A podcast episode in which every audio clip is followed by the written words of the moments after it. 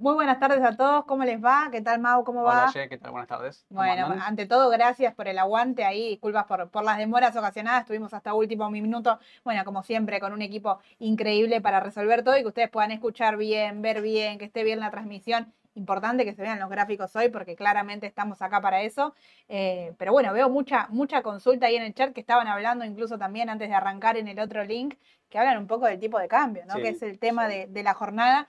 ¿Qué está pasando hoy con el tipo de cambio? Repasamos rápido antes de arrancar con el análisis técnico el, el cierre de lo que fue la jornada. Recuerden que en Estados Unidos se sigue operando hasta las 6 de la tarde, así que podemos ver distorsiones en el contado con liquidación. Pero en este momento, 8.47,53 el, el contado con liqui con una baja, bueno, tuvo una baja más importante, Sí. después recuperó, ¿sí? Aparentemente llegó a la zona, bueno, de los 800, en donde ahí encontró, eh, podríamos decir, un mínimo. A mí me parece que este valor, a mí me... no sé si me- diría que no es real, ¿no? No es un tipo de cambio que, que pasa la, la Claro. situación y el contexto que está atravesando Argentina. Como que no Sigue estando, claro, a mí me da esa impresión. Sí, puede ser. Y sigue estando eh, más barato el contado con liquidación que el dólar MEP, ¿sí? con, con muchas normativas, eh, un poquito lo que venimos charlando siempre, ¿no? Por la mañana, con muchas normativas en los tipos de cambio que también hacen que no tengan su, eh, su precio real en, en el mercado, ¿no? Libre de todas Sí. estas restricciones. Un dólar MEP que cerró en 8.67 con una baja de más de un 2%. eh, así que bueno, esa es la parte del tipo de cambio y a raíz de la baja del contado con liquidación, lógicamente caen todas las acciones en pesos, ¿no? Que tengan esa relación. Mucho pasaba ayer y tuve mucha consulta de por qué afuera Galicia, por ejemplo, subía un 15% y acá únicamente un 5%, ¿qué es lo que pasa? Que la acción en pesos quedó atrasada, compra. Bueno, la realidad es que lo que pasa es el contado con liquidación. cambio, claro. Eh, yo creo que habría que tener tranquilidad desde ese lado. Ahí un poco leía la pasada su, su opinión. Bueno, está Luciano eh, en el chat que justamente lo que comenta que para él es, es oferta, en este caso el contado con liquidación a, estos pre- a estos precios.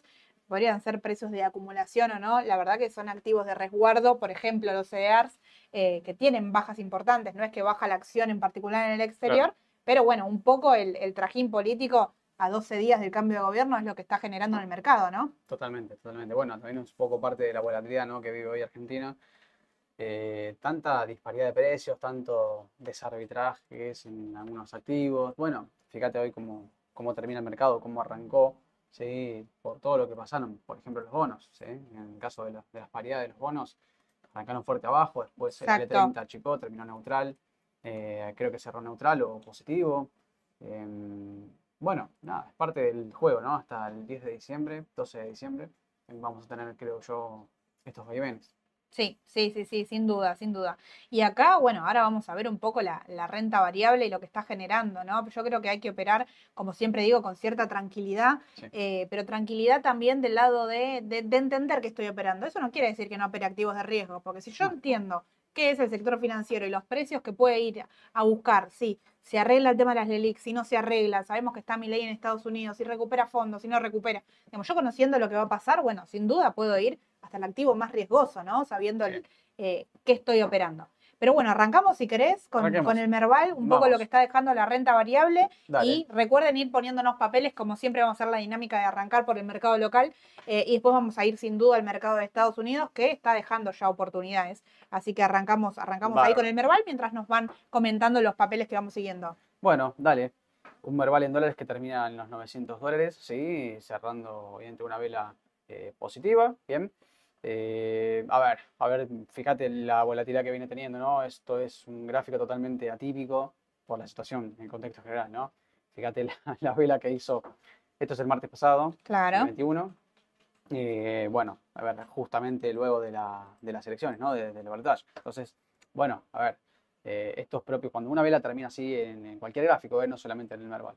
Cuando una vela hace este movimiento y prácticamente todo sombra de poco cuerpo, se le llama sombra la, la parte, digamos, eh, digamos, la parte finita, ¿no? Sin cuerpo, sin que básicamente termina el precio eh, casi el mismo de, de la apertura, ¿no? El cierre es el mismo que la apertura y sin embargo pasó por un máximo enorme y un mínimo muy bajo.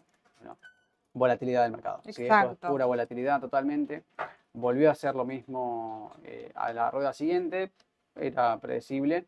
Y después el mercado, bueno, se fue se fue acomodando en cuanto a la volatilidad, sigue teniendo obviamente, pero fíjate, la pasamos de, de, de tener prácticamente... Del neutral, rally, ¿no? De, de ir a buscar los 1000 a decir, bueno, 800, que, que eso es un poco lo que hablábamos de la toma de ganancia que Sí. se puede dar el mercado después de un salto de un 40% en dólares, Totalmente. ¿no? Totalmente, terminó, mirá, la primera rueda más 9, la segunda rueda más 8 y terminó neutral la tercera y después vuelve más 6, después vuelve a caer menos 4, hoy termina nuevamente arriba eh, en un 2%, ¿sí? 2,5 casi. Bueno, eh, parte del juego. Sí, ver, sí, sí, sí. 900 dólares, cierra el Merval, donde tiene un piso en 865, que es lo que habíamos marcado la otra vez, ¿sí? Una especie de soporte de corto plazo. Bueno, eh, a ver, el índice siempre podemos, podemos verlo a través de MACD, lo ideal es... Se puede ver que está sobrecomprado, se puede ver que obviamente tiene una presión alcista bárbara. La cuestión acá es que, más allá de lo técnico, como decimos siempre, lo técnico queda quizás un poco al margen en esta transición, ¿no? La volatilidad misma hace que no sea tan preciso el, análisis cuantitativo, ¿no? Que, es esto en definitiva.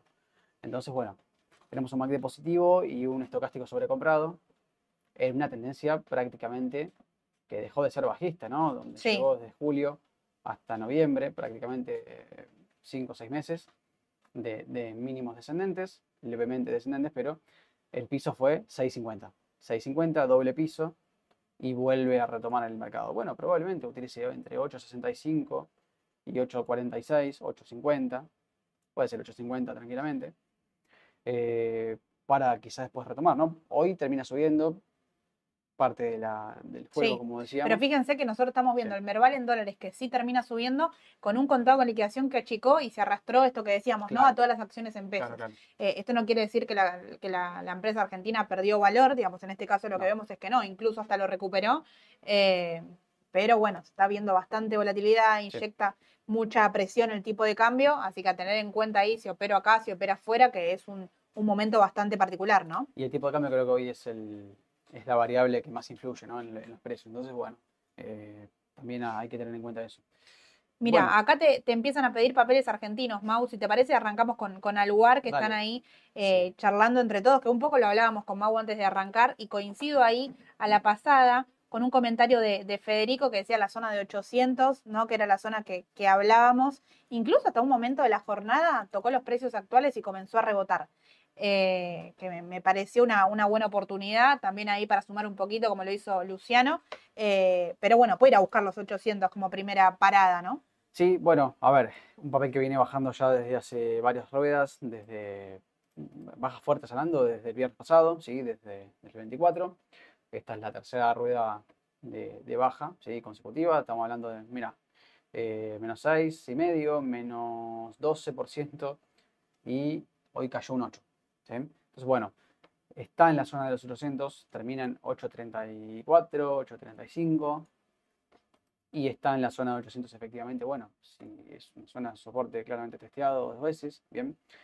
Eh, pero bueno, me voy a ir un poquito más atrás para ver la tendencia del Dale. ha subido muchísimo en, este año. sí, es un- Bueno, uno de los saltos más grandes que tuvo lugar de forma particular fue en abril, en donde la presión y la necesidad ¿no? que, que el mercado sentía ¿no? de, en, en la Claro. devaluación total. lo pasó a precio y en abril puntualmente pegó un salto de un 40%, que después se ajustó. Un poco pasó también con las elecciones, con esto de resguardo. Pero fíjense que rebota, va a los 1100, achica Sí. otra vez. Bueno, es un precio, pero quizá para un corto plazo, incluso 800 es un buen valor. Puede ser, sí, puede ser. Recién ahora está perforando la media móvil de 50 ruedas.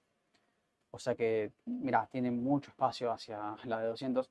Esto hay que verlo día a día, ¿no? Pero vamos a ver, si analizas la tendencia y analizamos con MACD, por ejemplo, los mínimos más o menos condicen, ¿sí? Con, perdón, los máximos de MACD con los máximos del, del activo, ¿bien? Máximos descendentes, bueno, hay una correlación y puede decirse, bueno, a ver, divergencias acá, no va y yo no veo divergencias, o sea que puede ser una zona de, de rebote efectivamente, porque, a ver, la divergencia siempre se analiza para un cambio de tendencia, ¿no? Para una, Claro. una perforación de un soporte sería, con volumen, en este caso el volumen empieza levemente a disminuir, ¿sí? Es un volumen alto, no digo que no, volumen vendedor importante, pero Alvar ha tenido volúmenes mayores en el mercado. Eso, bueno, clave acá saber si es un, es un volumen importante como para poder perforar ese soporte o no, lo pueden ver con oscilador de volumen o las barras directamente los gráficos. Em, el volumen empieza a descender efectivamente, puede llegar a, darme el inicio de que es una zona de soporte. Ok, que, hasta ahí llegó. Igual eh, considero eh, súper importante el tema de esto que marcás del volumen. Creo que va a jugar un papel particular eh, más en este momento, ¿no? Sí, sí, totalmente. Bueno, a ver, la tendencia de último momento, la de corto plazo en sí, digamos, desde octubre, noviembre, estos últimos, estos últimos dos meses, ¿no? Para tomarlo de alguna, alguna manera, es una tendencia intermedia, ¿sí?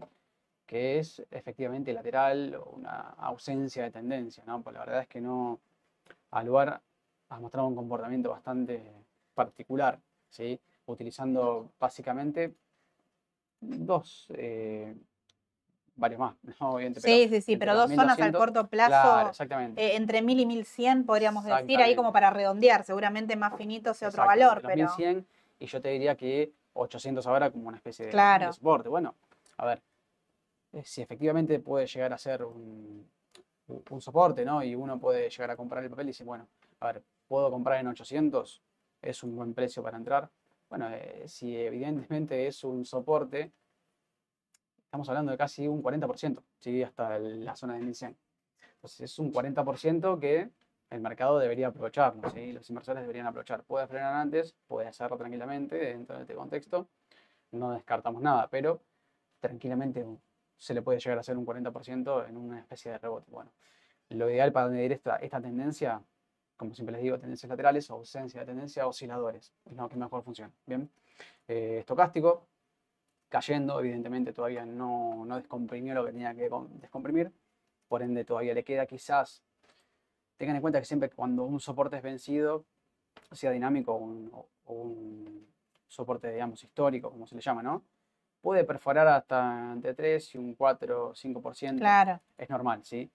Eh, cualquier soporte vencido o resistencia superada puede ser eh, hasta, puede haber como un desvío, ¿no? Por llamarlo de alguna manera, entre un 3 y un 5%. Eh, se le dice así, ¿no? Efectivamente es una especie de... Sí, es normal, tampoco es que 800 lineal. Quizás sí se da, porque muchas veces se da, pero bueno, puede ser 790 y no es que no es que el no es que no cumplió el análisis técnico, sino que sigue, sigue cumpliendo. No, obviamente sí. A ver, eh, voy a aplicar acá, voy a empezar a aplicar de a poco el Concord. El Concord es el instrumento que nos da un poco la pauta, que es lo que está haciendo el mercado en general, ¿no? A ver, tenemos un... Bueno, ventas en cuanto a los volúmenes grandes de venta, ¿no? Volúmenes grandes de venta, de, de jugadores grandes, como se le llama. Sí han comprado bastante los minoristas, se puede ver, ¿sí? el precio tiende a no tener tendencia porque tiende a cero, la montaña tiende a cero. Ya hubo un patrón corte desde ayer prácticamente, donde la señal cruza hacia arriba la montaña, entonces bueno, esto estamos hablando de, primero, casi un patrón cero llegando al nivel de cero de Concord, entonces tenemos un patrón corte, bajista, saliendo, ¿no? Es un patrón corte o negativo, como se le quiere llamar, es un patrón de salida. A ver, en tanto y en cuanto, esto puede ser peor si empiezan las ventas masivas. ¿eh? Obviamente esto todavía no. sí, sí, siempre, como siempre decimos, ¿no? Esto es análisis técnico y tener en cuenta que estamos operando en un contexto muy particular, así que no, eh, a no estar fuera de, esa realidad, ¿no? Sabes que te piden acá de, mercado local, pero bueno, lo vemos en, el exterior, porque vista acá opera como CEDAR, pero vista, que no lo, bueno, la última vez no, no lo vimos. No lo habíamos visto. Bueno, habíamos, mira, habíamos marcado en su momento eh, un 9% desde este valor, que creo que supongo... Se dio a la rueda siguiente. Me habría referido, claro, a esta, a, este, a esta vela. Sí. Eh, y efectivamente, 32.80 fue la zona de resistencia, al igual, fíjate cómo el mercado tiene memoria, ¿no? 18 de octubre marcó un nuevo máximo, de corto plazo, obviamente. Eh, y lo vuelve a alcanzar. Bueno, el gap efectivamente tuvo el impulso, sí, fue un volumen descomunal completamente. A ver, la tendencia de vista es, como venimos diciendo hace tiempo, Sole también la ha recomendado muchísimo. Yo, a mí es una empresa que me gusta. A ver, hay, que tener en cuenta también, de parte de la T, eh, el doble techo que está generando, ¿no? Que, eso es importante, que le, cuesta ahí lo, los 32,80, que es un valor súper importante, que si corta, sin duda, Vista tiene eh, buena proyección para el año que viene. El último balance tenía mucha expectativa, quizá no llegó a cumplir absolutamente toda, Claro. toda esa expectativa, pero tampoco es que es desastroso. Entonces, es una empresa que tiene mucha eh, buena, buena perspectiva, podemos decir, a largo plazo y la tendencia impecable, por lo que veo. Sí, bueno, a ver. em, tenemos, a ver, se me fue el. Búscalo de vuelta, a ver. Sí. Lista. Pero bueno, puntualmente, puntualmente de vista es eso, los 32 dólares con 80, tener en cuenta, eh, entonces hasta ahí no te, no te está levantando, el- levantando el el, precio. gráfico. Mm. Eh, como comentábamos, los 32 dólares con 80, mientras Mau busca tener en cuenta ese valor y que no está por fuera de el riesgo del riesgo local, ¿no? Por más que sea una acción que está operando en el exterior, fíjense que es sensible también a todo, a todo tipo de cambio, ¿sí? A ver, vamos a ver un segundito si, arreglamos, sí, si arreglamos ahí el tema de- del gráfico. A ver, mientras les voy comentando, también nos consultaban ahí tema de precios, bueno, de Pampa Energía, sí, puntualmente, puntualmente por eso. eh, vamos a ver, después de vista, vamos a ver Pampa. Dale. Vamos a ver Pampa. Sí, ahí estamos. Están en placa si quieren hablar hasta que vuelva la conexión. Dale, Dale. dale, dale, Charlamos del mercado. Ahí si quieren pueden ir haciéndonos eh, las consultas en el chat hasta que vuelva la conexión y Así recuperemos el gráfico y recuperemos el gráfico, así lo, así lo ven en detalle. Sí. Em, veo que siguen charlando el tema contado con liquidación, tema lugar. Sí, Eh, entró hoy, bueno, ahí comentaba que entró hoy Luciano, entraron hoy Gisela también, entró en, en al lugar para un corto plazo puntualmente. Eh, que bueno, es un poquito lo que hablábamos, ¿no? Sí. Pero siempre es importante no sacar de foco el, el contexto en el cual estamos operando. Sí, obviamente, uno tiene que entender los riesgos ¿no? en el mercado que opera. Es el riesgo propio de, de sistemático, ¿no? Del riesgo argentino, el, el riesgo país argentino que claramente te lleva a un contexto volátil, donde, bueno, a ver, tomar una decisión es difícil. Sabemos que es difícil, sabemos que puede ser, digamos, una dirección, una, una decisión errónea, ¿no? Eh, pero bueno, a ver, entendemos el contexto. Lo importante es no entrar con toda la posición en un activo, ni tampoco quedarse líquido completamente, Exacto. ¿no? O sea, tener una, digamos, ¿Entrarías en estos momentos a algún activo argentino, un IPF, un PAMP, activos de valor? ¿Esperarías? ¿Estás más cauto? No, a ver, a ver, hay que analizar punto por punto, ¿sí? Si analizamos el activo a largo plazo, o uno obtiene perspectivas horizonte temporal a largo plazo, bueno, sí, obviamente que los activos argentinos están, eh, están atractivos para comprar, ¿no? Yo pensando quizás en el próximo año, lo mismo que los bonos. A ver, los bonos vienen hace rato castigados con los precios, la tasa de interés hace que, que el tipo, eh, el precio del bono eh, no, no sea, digamos, el deseado por los inversores, pero bueno, la realidad es que eh, puntualmente, por ejemplo, hoy un cliente me preguntaba sobre IPF puntualmente. Sí. Digo, mira, yo esperaría un poquito porque creo que le falta bajar un poco más para comprar en un precio técnicamente ideal. Pero acá, como dice Ayet, lo técnicamente ideal pasa a un segundo plano, es el contexto. Capaz que mañana IPF sube un 10%, entonces Tal cual, tal cual, tal es cual. un- Sabes que acá Fede está hablando, te llevo Mau al mercado exterior de Coca-Cola, que viene el pago de dividendos, sí, es real, se aproxima, se aproxima el pago de dividendos de Coca-Cola.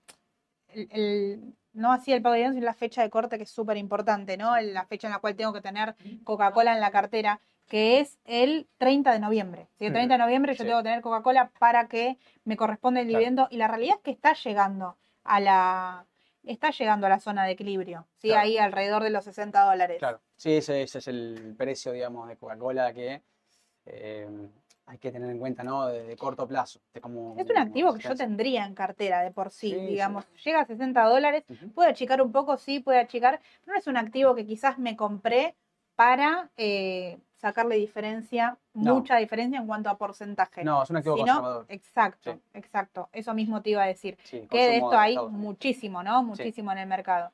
Eh, ahí nos consultaban acerca de Mercado Libre, por ejemplo. Sí, Sí, denme un segundito.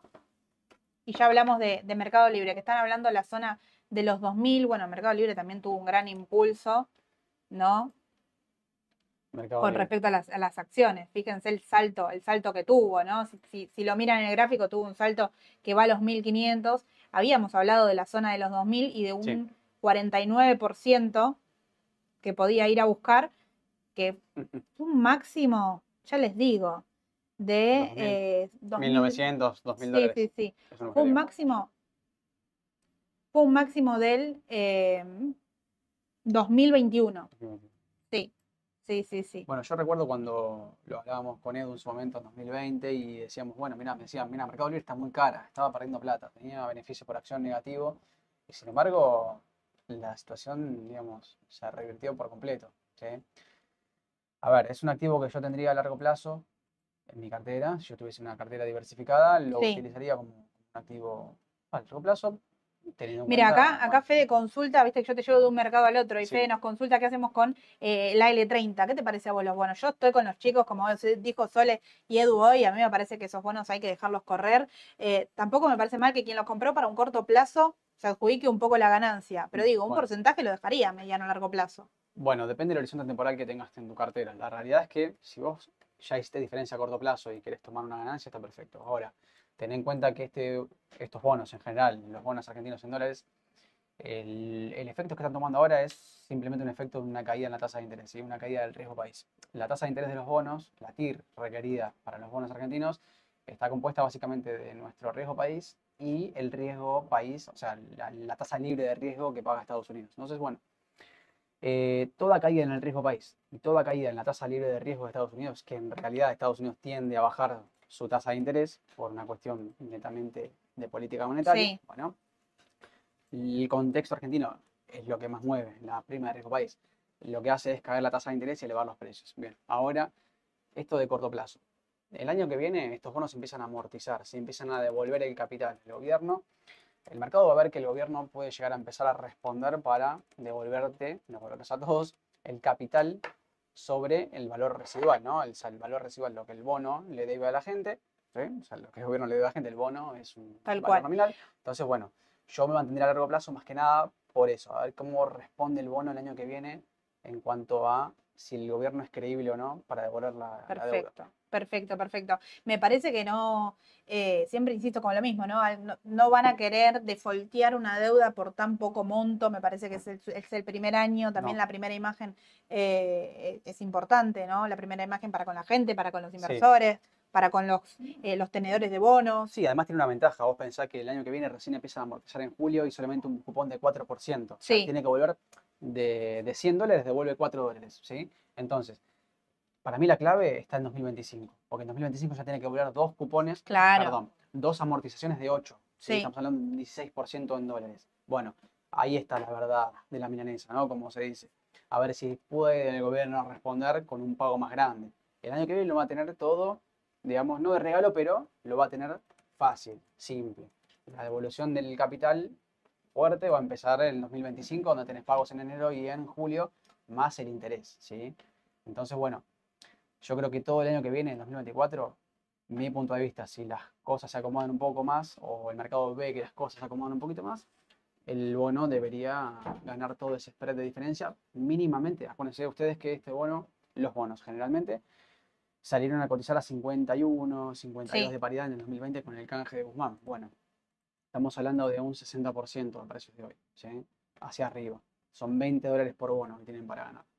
Bien, entonces bueno, ahí lo dejamos. La decisión siempre es de ustedes, pero cualquier, cosa nos Sí, sí, sí, como siempre, como siempre decimos, nos, nos escriben cualquier cosa, pero esa es nuestra opinión y creo que va en sintonía un poco con lo que están poniendo en el chat, ¿no? Es una opinión. Eh, Sabes que hoy más temprano, cuando estábamos viendo lo- los gráficos, que ahora lo vamos a ver y vamos a repasar precio, pero digo, em, el tema de eh, Exxon, ¿no? Vamos a nombrar un par de precios a tener en cuenta de- del petróleo en petróleo. general, ¿no? Porque decían, ¿por qué Argentina no responde a cómo está respondiendo el petróleo? La realidad es que tampoco el petróleo es que está subiendo No. fuerte, eh, pero sí Exxon está respetando la zona de los 100 dólares, ¿no? M- más o menos la zona de los 100 dólares me parece que es, como siempre venimos diciendo, una zona de eh, acumulación, Sí, ¿no? Una zona de acumulación como la hizo Walmart también en estos precios actuales, eh, que insisto, me parece que de la parte conservadora es un activo que está para, para tener. Walmart a estos precios compraría incluso. Bueno, Walmart está dando compra, lo estamos viendo hace un rato y la verdad que me parece un activo Sí. bastante,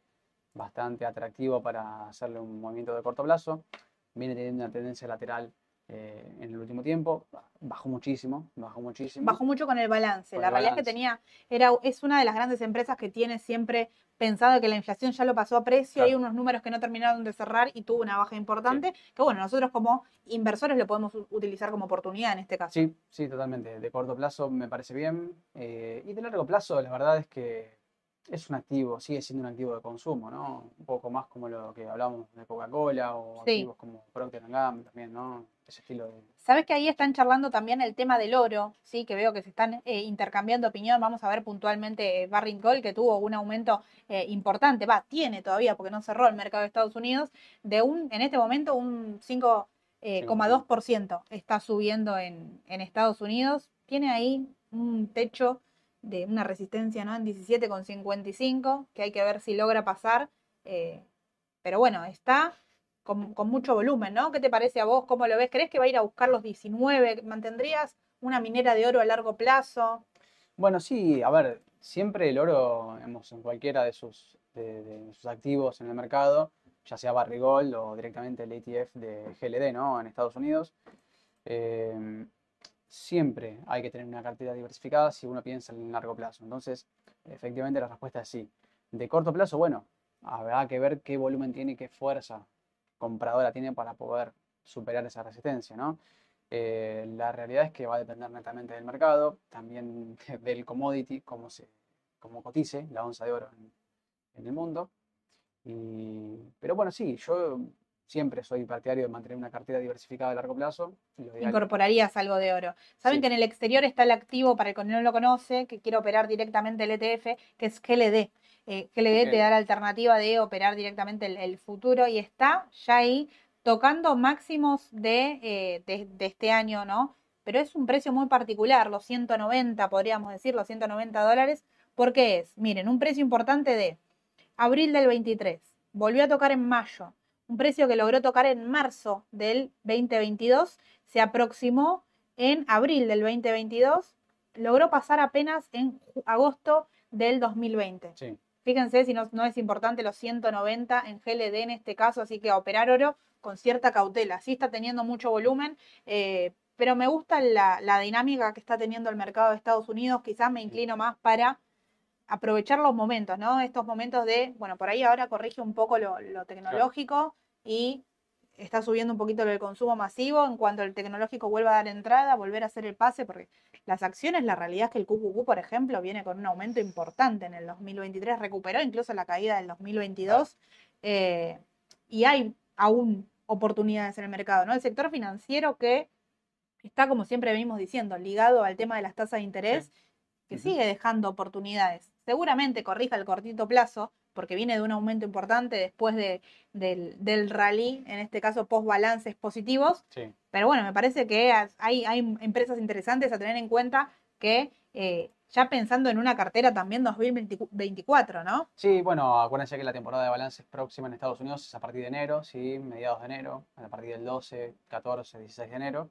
Eh, ahí van a tener un poco más de volatilidad, pero bueno, tienen un margen para operar diciembre y los primeros 10 días de enero, así que tengan ahí en cuenta para poder rearmar la cartera. Fíjense también que es una- un año base, un año donde la Reserva Federal tiende o tendería a no Claro. subir las tasas de interés. Entonces, te da Sabés que más- ahí nos consultaba Rita si hay eh, ETF de eh, justamente del GLD, ¿no? De, perdón, CDR de este ETF GLD, en este caso acá en el mercado local, la realidad es que no, está operando únicamente el mercado de Estados Unidos. Lo más relacionado quizás es esta minera de oro que tiene mucho volumen, Vale. que es Barrick Gold en este caso, que su ticker es GOLD, ¿no? Gold.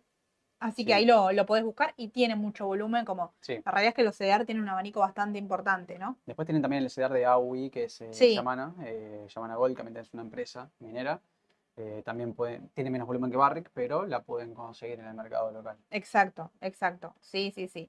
Eh, bueno, veo que siguen charlando de todo lo que es al lugar y bueno, Nvidia, ¿no? Nvidia que lo veníamos hablando, incluso es- este tema que estamos tocando de el pequeño ajuste quizás que se da de la parte de, de tecnológica en este caso, en Nvidia se puede dar, puede frenar en los precios actuales, pero me parece que va a seguir un poquitito más, me da la impresión de que quizás vaya a buscar por ahí la zona de los 4.30, hay que ver cómo se comporta. Bueno, esta semana habla Powell, que va a jugar un papel clave en el mercado, como siempre. Sí. Viene el jueves el dato del PCE eh, y viene el, el- bueno, justamente el viernes habla Powell.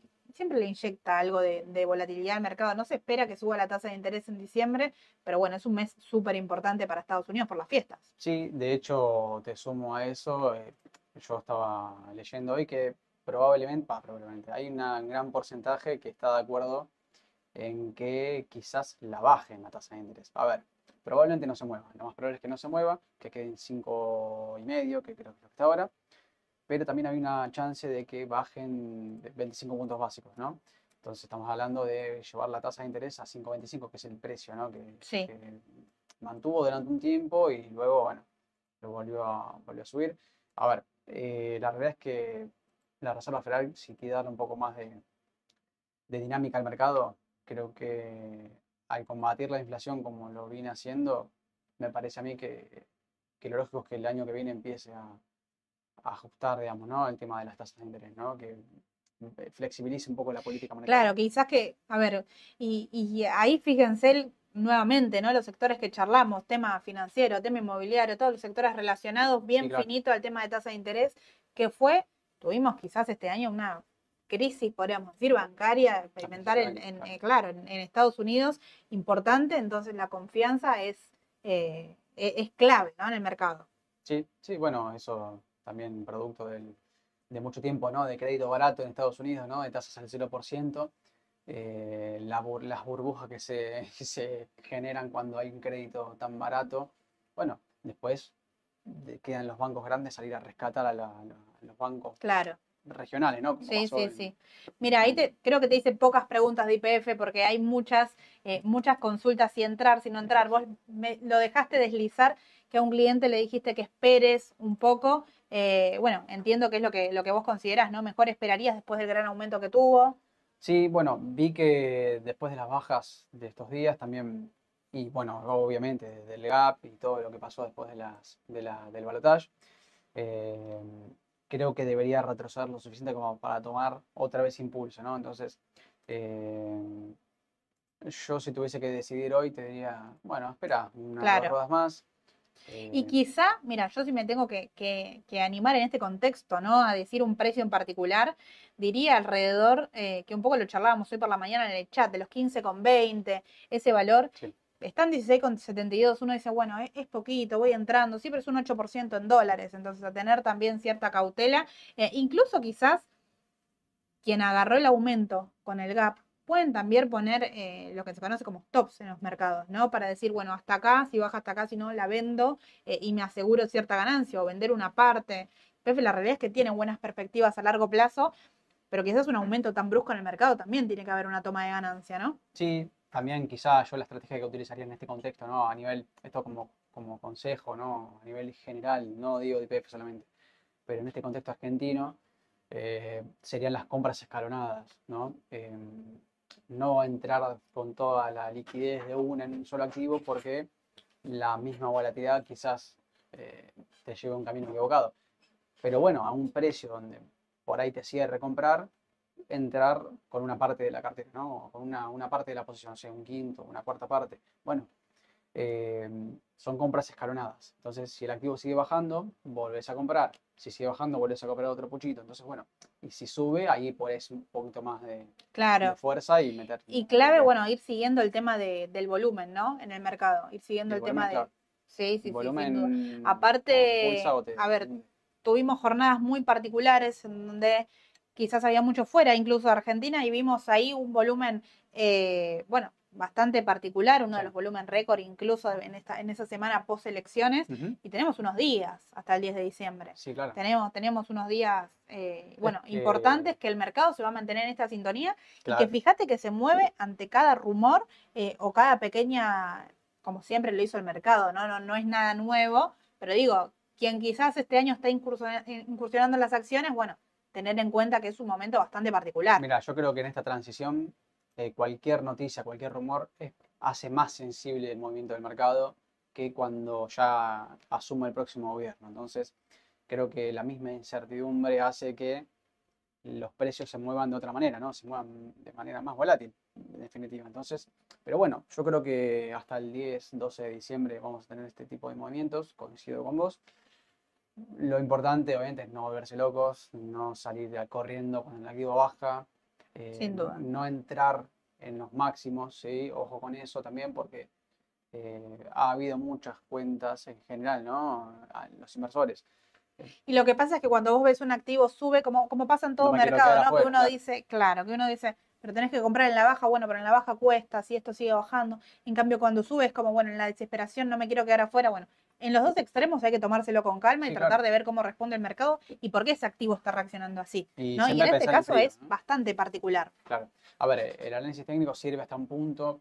Yo, como dijo Aye, es relativo en este contexto, ¿no? Totalmente relativo, sirve de apoyo totalmente, totalmente sirve porque, bueno, eh, es una guía, no es como un mapa.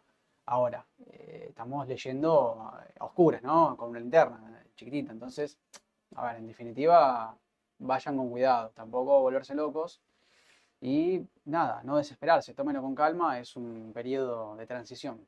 Claro, sí, sí, sí, sí. Y como bueno, ahí, mira, voy a cerrar con, una de las acciones locales para, saber qué opinamos, un poco porque hablamos de, de Aluar, no hablamos de Texar, pero está en un gráfico bastante similar, incluso si lo ponen uno arriba del otro, si tienen la posibilidad de compararlo, van a ver que, es muy similar. Así que si, digamos, si al lugar tenemos en cuenta los 800, 700, la zona de los 700 en Texar, digamos, va a ser importante. Entre 700 y 740, les diría yo, ahí a ver qué pasa. Eh, no me parece mal ir comprando de a poco, porque puede reaccionar antes incluso, puede ser que no llegue, pero si puedo esperar con cierta cautela, bueno, esperaría a esos valores. Si lo tengo, yo por ahora no lo vendería, porque incluso me parece que, no sé qué opinas vos, Mau, pero puede dar entrada. Sí, no, no, yo no vendería para nada con las bajas que tuvo. Si yo lo tengo en la cartera, lo mantengo, es un activo que, me gusta, sí, es un activo de los que más, más me gusta en el mercado local, la verdad es que me genera siempre atracción para tener en la cartera, eh, al igual que el bar. ¿eh? Esto va para los dos, aplica para, ambas. Entonces, eh, no venderían estos precios y sí Mira, yo te, yo te tenía como un inversor de, alto riesgo.